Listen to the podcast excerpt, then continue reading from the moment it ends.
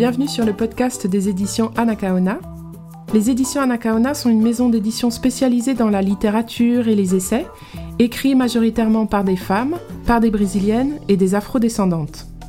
Dans ce podcast, nous parlerons donc de pensée décoloniale, de Brésil, de féminisme et d'antiracisme. Et j'en profiterai pour lire des extraits des livres. Bonne écoute!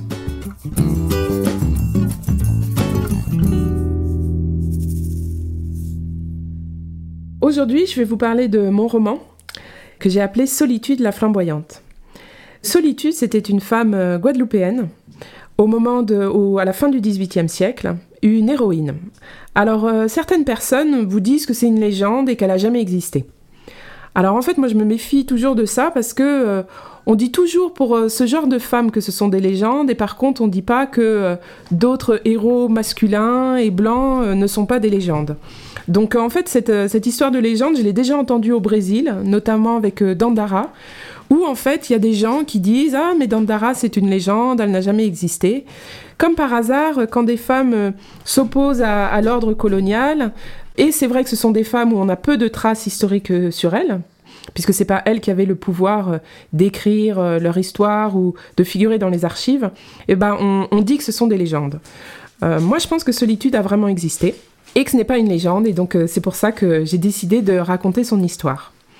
Alors en fait, cette histoire, elle a déjà été racontée par deux géants de la littérature, qui sont André et Simone Schwarzbart, qui ont écrit ce livre dans les années 70, qu'ils ont appelé La mulâtresse solitude. J'en profite pour faire une petite parenthèse.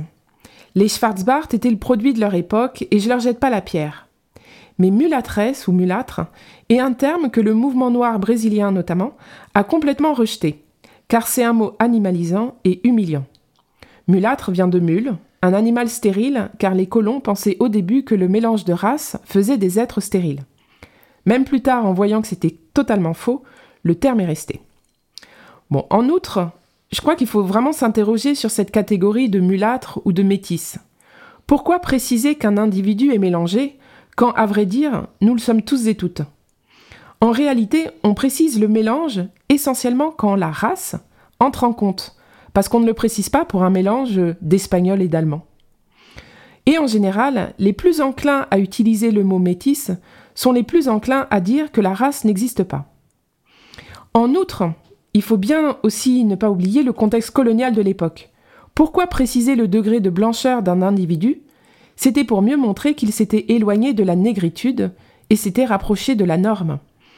Donc les Antillais, les Antillaises, les Brésiliens, les Brésiliennes sont assez spécialistes de tous ces mots, mulâtre, chabin, qui visent à bien préciser qu'on n'est quand même pas trop noir.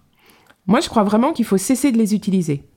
Car en outre, les mulâtres, mulâtresses et autres chabins peuvent croire qu'ils ne sont pas tout à fait noirs, mais ne vous y trompez pas, ils ne seront jamais blancs. Fin de la parenthèse. Si c'est un thème qui vous intéresse, le livre Le colorisme d'Alessandra Devulski ou Famille mixte de Lia Schuckman, paru aux éditions Anacaona, et de nombreux autres ouvrages brésiliens parlent longuement de ce thème. En fait, il y a très peu d'informations sur Solitude, et je pense que les Schwarzbart n'en avaient pas plus que moi. Peut-être qu'ils ont eu accès à des sources orales auxquelles moi je n'ai pas eu accès, mais je pense quand même que eux aussi ont euh, inventé une partie de euh, l'histoire de solitude, parce que de ce que j'ai trouvé, moi, dans les sources historiques, en fait, il n'y a qu'une trace de solitude, et c'est dans les mémoires de Auguste Lacour, qui était gouverneur de Guadeloupe euh, au début du 19e siècle, donc vers les années 1830-1840, donc euh, quelques années après la mort de Solitude. Et il a écrit une histoire de la Guadeloupe en trois volumes, qui d'un côté est une source précieuse d'informations sur la société euh, coloniale de l'époque, mais d'un autre côté, comme je dis souvent, c'est aussi une source euh, qu'il faut vraiment lire avec euh, beaucoup de pincettes et beaucoup de lunettes à double, triple, quadruple foyer. Parce que Auguste Lacour, c'est un colon, c'est un, noble ou un bourgeois, et donc il faut toujours se demander pourquoi est-ce qu'il écrit cette histoire de la Guadeloupe, qu'est-ce qu'il a envie de transmettre euh, à la postérité? Donc voilà, toujours se méfier. Mais en attendant, voilà, c'est lui qui parle de solitude et c'est la seule source écrite qu'on a d'elle, parce que sinon on n'a pas d'acte de naissance, on n'a rien sur elle. Et euh, Auguste Lacour en parle juste au moment de sa mort en 1802. Tout ce qui précède sa mort, je pense qu'on peut, euh, on peut l'inventer ou le supputer. Donc en fait, euh, moi, pour écrire cette histoire, j'ai fait euh, beaucoup de recherches sur la société coloniale de l'époque. Et c'est-à-dire que je me suis dit, voilà, si je veux euh, essayer de comprendre comment Solitude pouvait, pouvait vivre, quelles étaient les relations qu'elle pouvait avoir avec les autres personnes esclavagisées, avec les maîtres, il faut vraiment que je m'imprègne de cette société coloniale de l'époque. C'est comme ça que j'ai pu créer une solitude que j'espère la plus plausible possible par rapport à la, société de, l'époque. Et donc Solitude, je l'ai aussi euh, lié avec Anakaona, parce que c'est vrai que Solitude, c'est le deuxième roman que j'avais écrit euh, autour de ces femmes, le premier roman étant 1492, euh, Anakaona, l'insurgé des Caraïbes. J'ai d'ailleurs un podcast sur, sur ce roman. Et en fait, pour moi, Anakaona, c'est vraiment une présence dans toutes les Caraïbes, et je l'ai invitée dans l'histoire de Solitude. Donc en fait, ce roman Solitude, il est raconté par deux personnes. Il y a d'une part la voix de Solitude, qui raconte son histoire, et il y a la voix d'Anna Kaona, qui est cette présence euh, qui survole la Guadeloupe et qui aide euh, Solitude dans certains moments déterminants. Donc en fait, pour euh, présenter Solitude, je l'ai inséré forcément dans une famille de planteurs. Et ce, pour euh, quoi tout le monde s'accorde, c'est que Solitude aurait été euh, métisse. Elle serait née d'une mère africaine et d'un père blanc marin, c'est-à-dire qu'en fait elle aurait été conçue sur le bateau négrier, où en fait, quelques jours avant d'arriver en Amérique ou sur les îles des Caraïbes, les marins avaient la triste coutume de violer les femmes noires qui étaient sur le bateau avant qu'elles arrivent. Donc la mère de Solitude aurait été violée à ce moment-là, et donc Solitude serait euh, l'enfant de, de ce viol, et donc elle aurait la peau claire, elle serait, parce qu'elle a la peau claire, relativement favorisée. Parce qu'il faut bien euh, savoir que euh, dans euh, les Caraïbes de l'époque et même aussi en Amérique, les colons avaient vraiment stratifié la société en fonction de la teinte de la peau. Et ceux qui étaient vraiment en bas de l'échelle sociale, c'était ce qu'on appelait les noirs de pioche ou les noirs Congo, les noirs de cale, c'est-à-dire les noirs qui n'étaient pas mélangés. Et plus en fait vous aviez la peau claire, plus vous étiez mélangé, et plus en quelque sorte vous aviez du sang euh, supérieur, et donc vous aviez des petits avantages. Et donc Solitude, étant métisse, étant claire de peau, elle avait cet avantage de ne pas elle n'était pas obligée de travailler au champ et elle avait la possibilité de travailler dans les maisons, dans les habitations. Sachant qu'en fait, c'est vrai que physiquement, travailler euh, dans la maison de maître, c'était moins pénible que travailler dans les champs. Mais en revanche, vous étiez quand même soumis déjà aux assauts sexuels des maîtres, puisque vous étiez plus près d'eux. Et puis, vous étiez soumis aussi aux caprices et à la promiscuité avec les maîtresses mais c'était quand même malgré tout un petit privilège. Et donc Solitude, moi, je l'ai euh, imaginé dans une habitation que j'ai appelée Belle Source, avec une famille de planteurs que j'ai appelée les Larbrelles.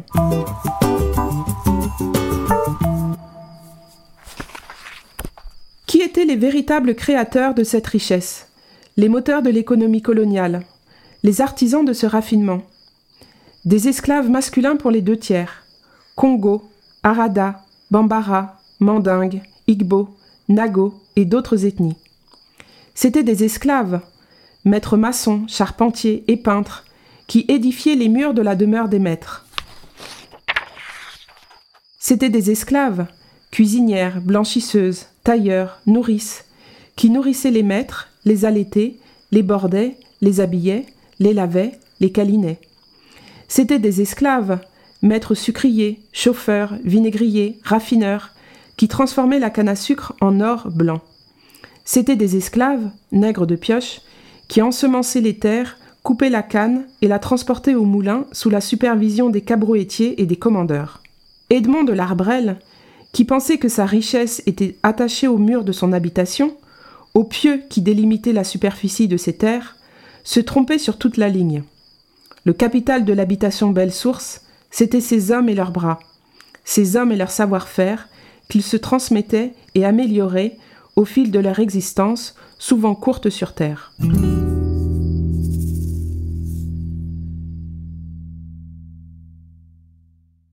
Donc, ce qui me semblait important dans cet extrait où donc c'est Anna Kaona qui parle, c'est bien de, montrer à quel point ces colonies qui étaient euh, vraiment les, vaches laitières en quelque sorte de l'économie française, à quel point ces colonies se sont bâties vraiment sur, euh, sur la sueur et sur le sang des esclaves. C'est-à-dire que c'était eux qui faisaient absolument tout tourner.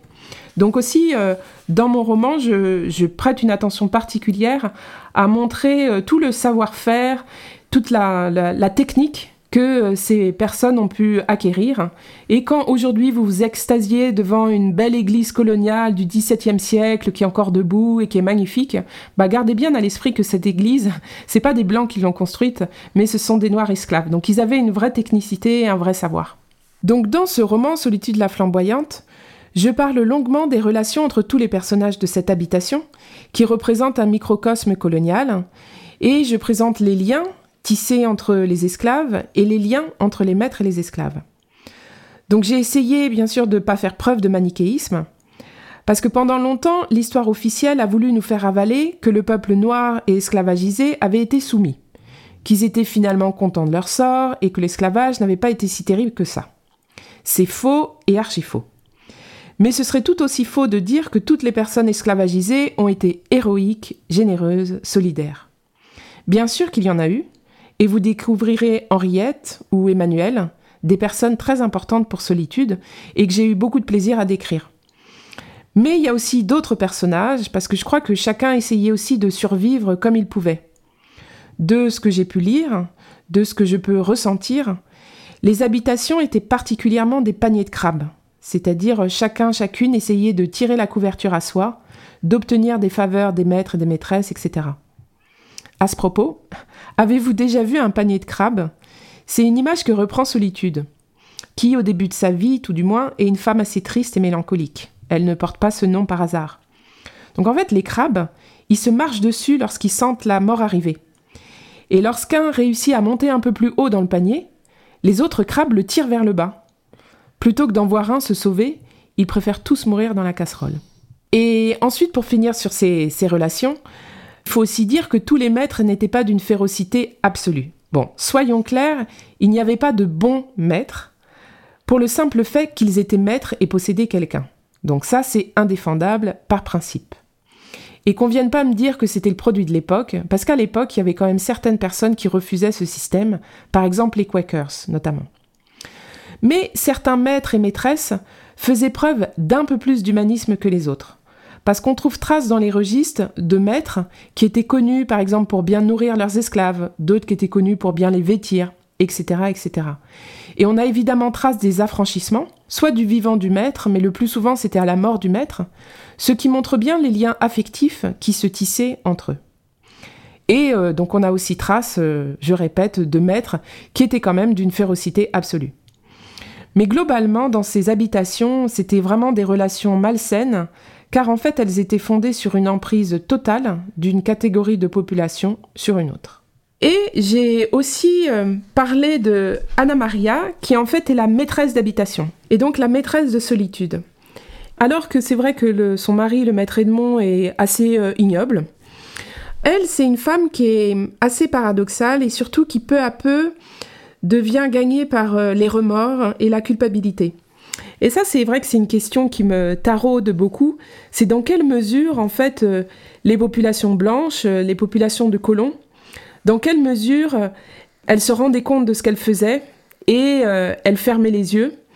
Mais au fond d'elles-mêmes, elles savaient très bien que ce qu'elles faisaient était abominable. Et je pense qu'il y, a, des personnes qui le, qui le savaient profondément. Et donc, comment est-ce qu'elles vivaient avec ça? Et donc, Anna Maria, la maîtresse de solitude, qui en plus, donc voilà, c'est beaucoup attaché à solitude, parce que c'est ça aussi les ambiguïtés, c'est-à-dire que forcément la cohabitation entre, entre les esclaves et les enfants crée des liens, donc c'est-à-dire que solitude, elle est quasiment élevée avec les, les enfants des maîtres, elle est demoiselle de compagnie, donc certes, elle les sert, mais, mais en fait, voilà, ils ont des liens, ils sont presque considérés comme frères et sœurs, et Anna Maria, à plusieurs reprises, elle dit qu'elle considère presque solitude comme sa fille. Donc bon, évidemment, solitude reste son bien et sa propriété, mais il y a quand même des relations d'amour qui se tissent. Et c'est ça que je trouve très ambigu.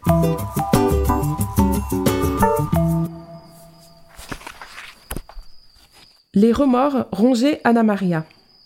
Elle participait à une gigantesque barbarie, elle en était complice, elle avait les mains sales. L'animalisation des esclaves, la justification par les textes religieux, n'était qu'une farce au service de l'argent roi. Edmond l'avait dit avec ce cynisme qui l'a révolté. Il fallait des travailleurs pour produire du sucre, alors on avait inventé la morale nécessaire au bon fonctionnement de l'économie. Mais Anna Maria se sentait sans force pour s'opposer à son mari et à la société coloniale. Idéalement, bien sûr qu'elle voulait une société sans esclaves, mais elle n'arrivait pas à l'imaginer. S'ils se mettaient à payer leur domesticité, et les travailleurs des champs, leur resterait-il seulement de quoi vivre? Anna Maria n'avait personne avec qui en parler vraiment, à part ses amis de Paris et de façon purement spéculative. Elle garda ses sentiments pour elle et prit l'habitude d'aller pleurer, seule, dans la petite chapelle de l'habitation. Les yeux rivés sur le crucifix, elle se tordait les mains. Pardon, pardon. Ce n'était pas sa faute, elle ne pouvait pas changer seule la société. Pardon. La culpabilité de notre jolie maîtresse ne servait pas à grand-chose. Heureusement que d'autres, plutôt que de se morfondre, agissaient concrètement. Dans cet extrait, on voit donc Anna Maria en plein tourment, aux prises avec sa conscience. Elle est engluée dans une sorte de toile d'araignée immorale dont elle n'arrive pas à sortir. Donc aujourd'hui, avec les outils intellectuels que m'ont fourni la pensée antiraciste, je suis d'ailleurs capable de dire, en fait, Anna Maria n'arrive pas à en sortir car elle n'est pas prête à lâcher son privilège blanc et bourgeois. Ne plus avoir d'esclaves signifierait devoir travailler, réduire son train de vie, ce qui est impensable pour elle mais en conséquence, les remords la taraudent. Et donc ensuite, donc peu à peu, euh, Solitude, qui à l'époque ne s'appelle pas encore Solitude, elle va grandir et surtout elle va faire des rencontres déterminantes. Ce qui me semblait important de montrer en fait le cheminement aussi euh, personnel et, psychologique que peuvent avoir euh, les gens, c'est-à-dire que souvent on rencontre quelqu'un et c'est vraiment un carrefour et c'est à partir de là où la trajectoire peut changer. Et donc il va y avoir euh, plusieurs personnes importantes dans sa vie. Elle va rencontrer un médecin noir. Donc ça va vraiment beaucoup l'impressionner. Elle va donc forcément côtoyer ce qu'on appelle les libres de couleur, c'est-à-dire cette petite classe de noirs affranchis qui étaient donc souvent relativement bourgeois, souvent mulâtres, souvent métis. Et donc ces gens-là aussi luttent pour la liberté. Et elle va rencontrer Henriette, euh, qui est une, esclave des champs, une vieille femme, et qui va vraiment euh, la réconcilier un petit peu avec son passé euh, africain, avec sa culture. La religion est indispensable pour trouver du sens à ce qui n'en a pas. Perdu dans l'habitation, j'avais cru aveuglement en Jésus-Christ, en la Vierge Marie, aux apôtres. J'avais accepté littéralement les paroles de la Bible. Esclaves, obéissez à vos maîtres, avec crainte et tremblement. La spiritualité à laquelle m'initia Henriette me donna une force décuplée pour lutter et survivre. L'orpheline solitaire que j'étais trouva une famille, ce que l'Église ne m'avait jamais donné. Je trouvai une mère de substitution, une Yaloricha, en la personne d'Henriette. Yaya généreuse, solide, accueillante, sage. J'avais des parrains, des marraines. J'avais trouvé une communauté pour reconstruire mon identité pour être un peu moins seul sur Terre. Le soir, lorsque l'habitation dormait, je discutais longuement avec Henriette, ou l'accompagnais aux cérémonies le cœur joyeux, extatique devant cette vie culturelle insoupçonnée. Les diverses nations africaines que nous représentions tous disparaissaient ces soirs-là au profit d'une nation africaine mythifiée qui n'existait qu'hors de l'Afrique, dans les Amériques. Une nation africaine figée dans le passé mais résistant au présent barbare. C'était bon de résister à la sauvagerie du présent et du futur, et de s'accrocher à ce passé où nous étions encore des femmes et où ils étaient des hommes. Nos cérémonies étaient un petit bout d'Afrique transplantée. C'était l'Afrique qui renaissait sur la terre américaine. La culture de l'Africain, en sommeil pendant la semaine, assujetti pendant la semaine, explosait de vie pendant ses veillées. Le contact avec Yemoja et l'appartenance et la solidarité d'une communauté me guérirent peu à peu des blessures de la plantation. Je me souviens que c'était Rodney William, l'auteur de l'appropriation culturelle, puisque lui est Babalorisha, c'est-à-dire justement dignitaire de la religion afro-brésilienne, il en parle à chaque fois. En fait, lui, il dit le candomblé, ou en tout cas les religions afrodescendantes dans les Amériques, c'est ce qui a permis au peuple noir et au peuple esclavagisé de survivre. Et je pense que c'est vraiment intéressant aussi de s'intéresser à ces questions-là, c'est-à-dire que comment est-ce que euh, ces euh, esclaves arrivaient à prier euh, leur Dieu en cachette, puisque évidemment c'était strictement interdit.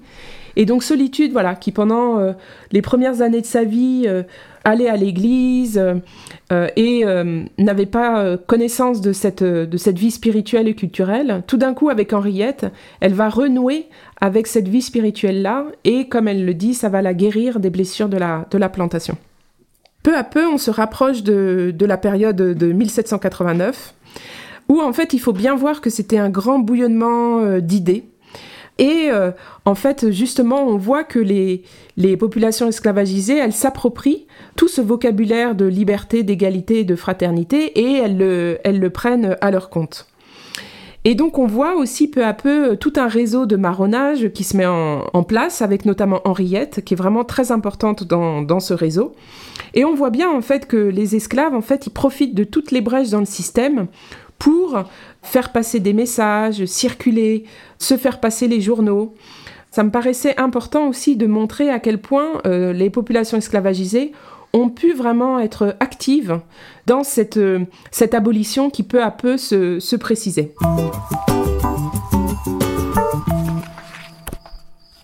Petite, quand Solitude pensait à l'avenir, elle voyait une grande mer plate et elle au milieu, seule, dérivant. Sa stratégie avait toujours été de se laisser porter sans faire de vagues. Aujourd'hui est pareil à hier et sera pareil à demain. Telle était la vie, croyait-elle. Solitude avait grandi seule, sans attache pouvant la relier à une communauté de femmes ou d'hommes, flottant dans le monde des Blancs sans y appartenir, et s'écartant du monde des Noirs. Elle n'allait jamais aux fêtes, ne comprenait pas le langage du gros cas, ne connaissait pas les légendes et les histoires de son peuple. Aimer n'appartenait à personne, elle était déjà solitude sans le savoir. Puis l'année 1789 explosa comme un feu d'artifice. En France, les sans-culottes renversaient le pouvoir. À Gorée, à Saint-Louis et dans d'autres comptoirs négriers, les captifs africains se révoltaient. À Saint-Domingue et en Guadeloupe, les esclaves s'appropriaient la notion de liberté. L'univers entier semblait s'unir contre l'oppression. La nouvelle de la Révolution de juillet 1789 et de la convocation des États généraux arriva dès le mois d'août aux Antilles françaises, relayée dès la sortie du bateau. Ô liberté, Ô égalité, elle était sur toutes les lèvres, dans tous les esprits. 1789 fut une année déterminante pour Solitude, une année où tout s'accéléra, une année de rencontres fondamentales, une année où soudain ses yeux s'ouvrirent. Enfin, me diras-tu. Liberté, égalité, fraternité. Comme Solitude aimait ces mots qui, en France aussi, résonnaient dans le cœur de millions de sans-culottes. Donc la Révolution française arrive. Bien sûr, il faut aussi voir que quand euh, à Paris on proclame tous les hommes sont libres et égaux en droit, bah c'est pas tous les hommes, hein, parce que euh, dans les colonies des Antilles, euh, l'esclavage continue. Donc il faut quand même bien voir l'hypocrisie de cette révolution.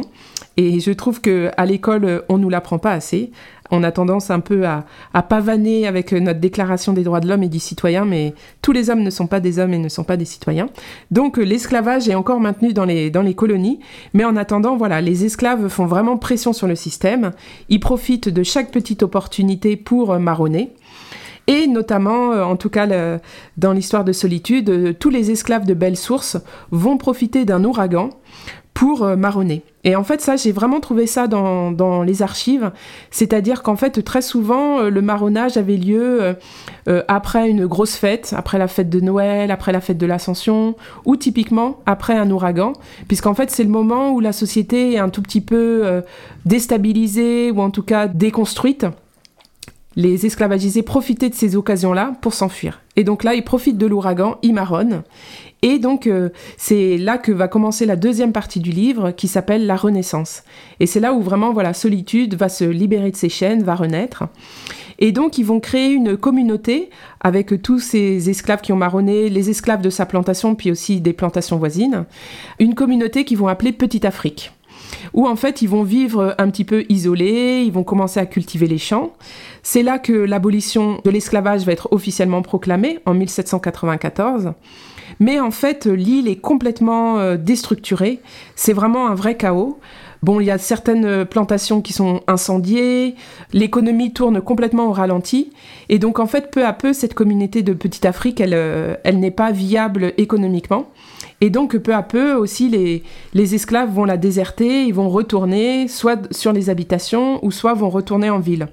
Donc, c'est un peu un échec pour Solitude, elle a du mal à, à l'accepter. Et donc, en fait, elle va ensuite euh, se lier avec une communauté d'autochtones Kalinago. Et ça, c'était très important pour moi aussi de faire des liens entre euh, notamment les, Africains quand ils marronnaient et les communautés autochtones.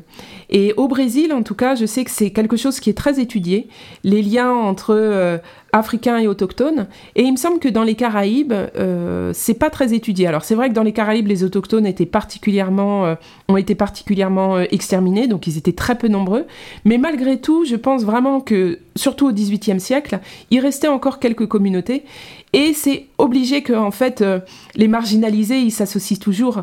Et donc, vu que les marrons, quand ils, quand ils s'enfuyaient, ils allaient dans les mornes, ils allaient dans les espaces qui étaient difficilement accessibles. Et je pense que forcément, ils rencontraient des Kalinago, des autochtones. Donc euh, j'imagine une rencontre entre euh, Solitude et les Kalinago. Solitude va créer avec cette, euh, avec cette communauté et puis ensuite avec d'autres femmes une communauté, voilà, un peu à l'écart de tout, où elle veut vraiment s'éloigner de cette civilisation coloniale, prédatrice, exploitatrice. C'est vraiment une espèce, un petit havre de paix qu'elles vont réussir à, maintenir pendant, pendant quelques temps, mais au bout d'un moment, forcément, elles vont se faire euh, rattraper par la violence de la société coloniale, et notamment à partir de 1800-1802, où en fait euh, Napoléon, enfin qui à l'époque s'appelle Bonaparte, veut rétablir l'esclavage parce que euh, c'est tellement rentable l'esclavage et les plantations sucrières étaient tellement importantes pour l'économie française que en fait il se rend compte que euh, il faut rétablir l'esclavage. Donc à partir de 1800, ça commence à vraiment euh, sentir le roussi, le roussi et euh, en 1802, il y a ce, cet épisode qui est relativement célèbre où euh, Louis d'Ailgrès, à Matouba, c'est-à-dire à Basse-Terre en Guadeloupe, va euh, voilà lutter jusqu'à la mort plutôt que de retourner en esclavage. Donc il a cette célèbre phrase vivre libre mourir. Et c'est vrai que on pense que Solitude et Louis d'Ailgrès se sont rencontrés au moment de cette bataille de Matouba. Je pense que c'est tout à fait probable puisque de toute façon ils luttaient pour, pour la même cause. Mais en fait, c'est vrai que Matouba, la bataille de Matouba, ça aussi c'est répertorié dans les archives parce qu'il a fallu quand même envoyer pas mal de, de régiments euh, de soldats français. C'est en mai 1802. Et en fait, on sait que Solitude a accouché en novembre 1802. Donc en fait, on présente très souvent Solitude à la bataille de Matouba enceinte avec un gros ventre, mais en fait, si vous faites le calcul, au mois de mai, elle était enceinte que de trois mois. Donc en fait, même si toutes les femmes euh, euh, vivent une grossesse différente, elle pouvait pas avoir un gros ventre comme ça. Donc moi, je pense que Solitude, euh, lors de la bataille, la bataille avec Delgrès, Delgrès a décidé de se suicider, de se faire sauter avec toute l'habitation, et Solitude en fait se serait enfouie. Et c'est plus tard qu'elle aurait été euh, capturée, parce que d'ailleurs les derniers foyers d'insurrection des esclaves, ils ont lieu en septembre 1802. Et donc moi voilà, j'ai imaginé que Solitude, elle a vraiment lutté jusqu'à la fin, et c'est en septembre, donc où elle était enceinte de 7 mois, et c'est là où elle s'est fait capturer. Ce qui est plus cohérent avec l'image qu'on a toujours de Solitude, qui est celle d'une femme avec son gros ventre. Donc le mythe collectif se souvient donc de la dernière image de solitude, celle d'une femme enceinte et luttant malgré tout. Et c'est vrai que le solitude est aussi devenu un mythe, mythe parce qu'elle a lutté pour euh, l'abolition de l'esclavage et ensuite elle a lutté contre son rétablissement, mais je crois qu'elle est aussi devenue un mythe parce qu'elle a été euh, capturée enceinte. Donc en fait, il y a toute la symbolique de la, maternité. Et surtout, ce qui est vraiment le, le comble du cynisme de l'époque, c'est que vu que le bébé qu'elle portait en elle était un futur esclave et donc une future richesse, eh bien en fait, les, colons de l'époque ont décidé de la pendre le lendemain de son accouchement, histoire que en fait son bébé, euh, le bébé qu'elle allait, euh, à qui elle allait donner vie, pour qu'il puisse être euh, esclavagisé et donc rapporter de l'argent. Donc c'est vraiment cynique au possible, c'est-à-dire que s'ils l'avaient pendu en septembre, ils auraient perdu euh, deux euh, choses, alors que là, en quelque sorte, ils en perdent qu'une, et le bébé de solitude peut ensuite euh, être vendu, ou en tout cas être rendu à son, à son propriétaire. Donc je pense que ça, ça a aussi contribué à son mythe, le mythe de la, de la maternité de solitude. Donc ensuite, voilà, comme je disais au début, la, trace qu'on a de solitude, c'est en novembre 1802 quand euh, elle, se fait arrêter et qu'elle se fait pendre. Et donc, en fait, j'ai imaginé aussi comment ce récit avait été euh, écrit par le gouverneur de l'époque.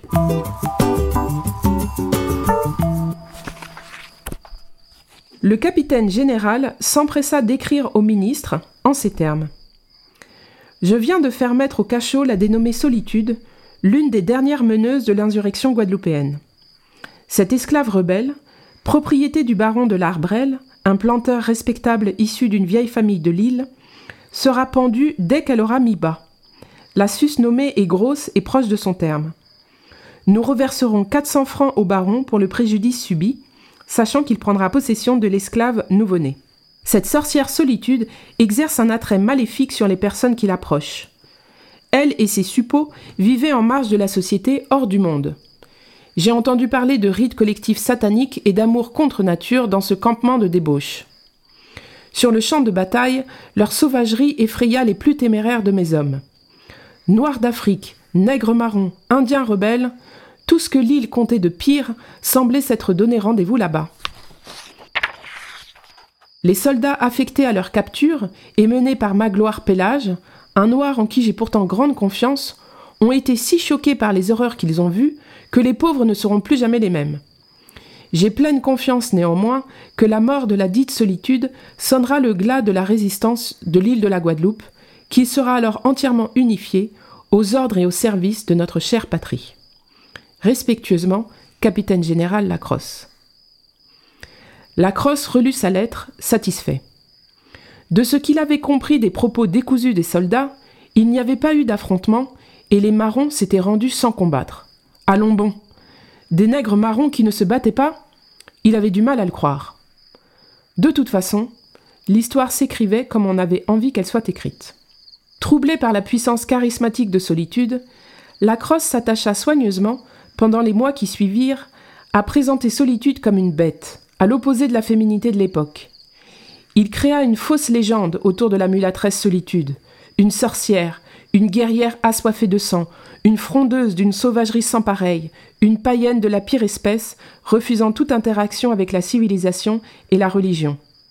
Et qui, même au cachot, passait ses journées à maudire ses gardiens et à jeter toutes sortes d'imprécations.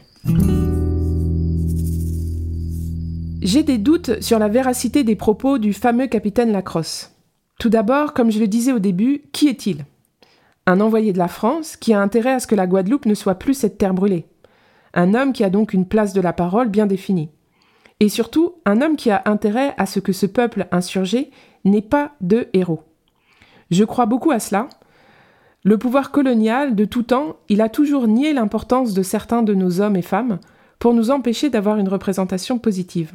Donc je crois que cette légende autour de solitude, une guerrière assoiffée de sang, le couteau entre les dents ou presque, et enceinte, c'est vraiment une opposition frontale à l'époque où la féminité c'était que douceur et maternité.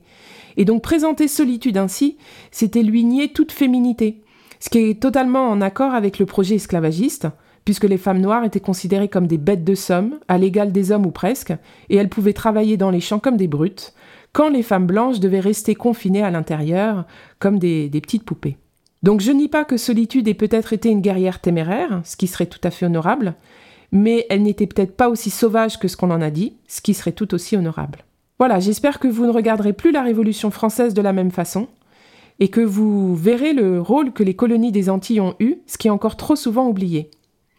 J'espère également que vous ne regarderez plus le système plantationnaire et esclavagiste de la même façon, J'espère que vous découvrirez toute l'agentivité des personnes esclavagisées, toutes les stratégies qu'elles ont utilisées pour tenter de vivre dans ce système inhumain, voire tenter de faire exploser ce système. Ah tiens, pour terminer, un peu de terminologie. vous m'avez entendu tout au long de l'épisode dire ce mot esclavagisé. Donc c'est le mouvement noir brésilien, là encore, qui a fait pression sur la société civile pour arrêter d'utiliser ce mot esclave. Parce que esclave, ça donne l'impression que c'est un statut fixe. Un homme, une femme, un enfant, un esclave. Dire esclavagisé, c'est bien d'insister sur le fait que cet homme ou cette femme ont été réduits en esclavage, ils ont été esclavagisés. Cela pointe du doigt la responsabilité d'une tierce personne, la responsabilité de la société qui a esclavagisé des millions d'hommes et de femmes qui n'étaient pas, par nature, esclaves. Que vous connaissiez déjà Solitude ou pas, j'espère vous avoir donné envie de lire ce roman, Solitude la flamboyante.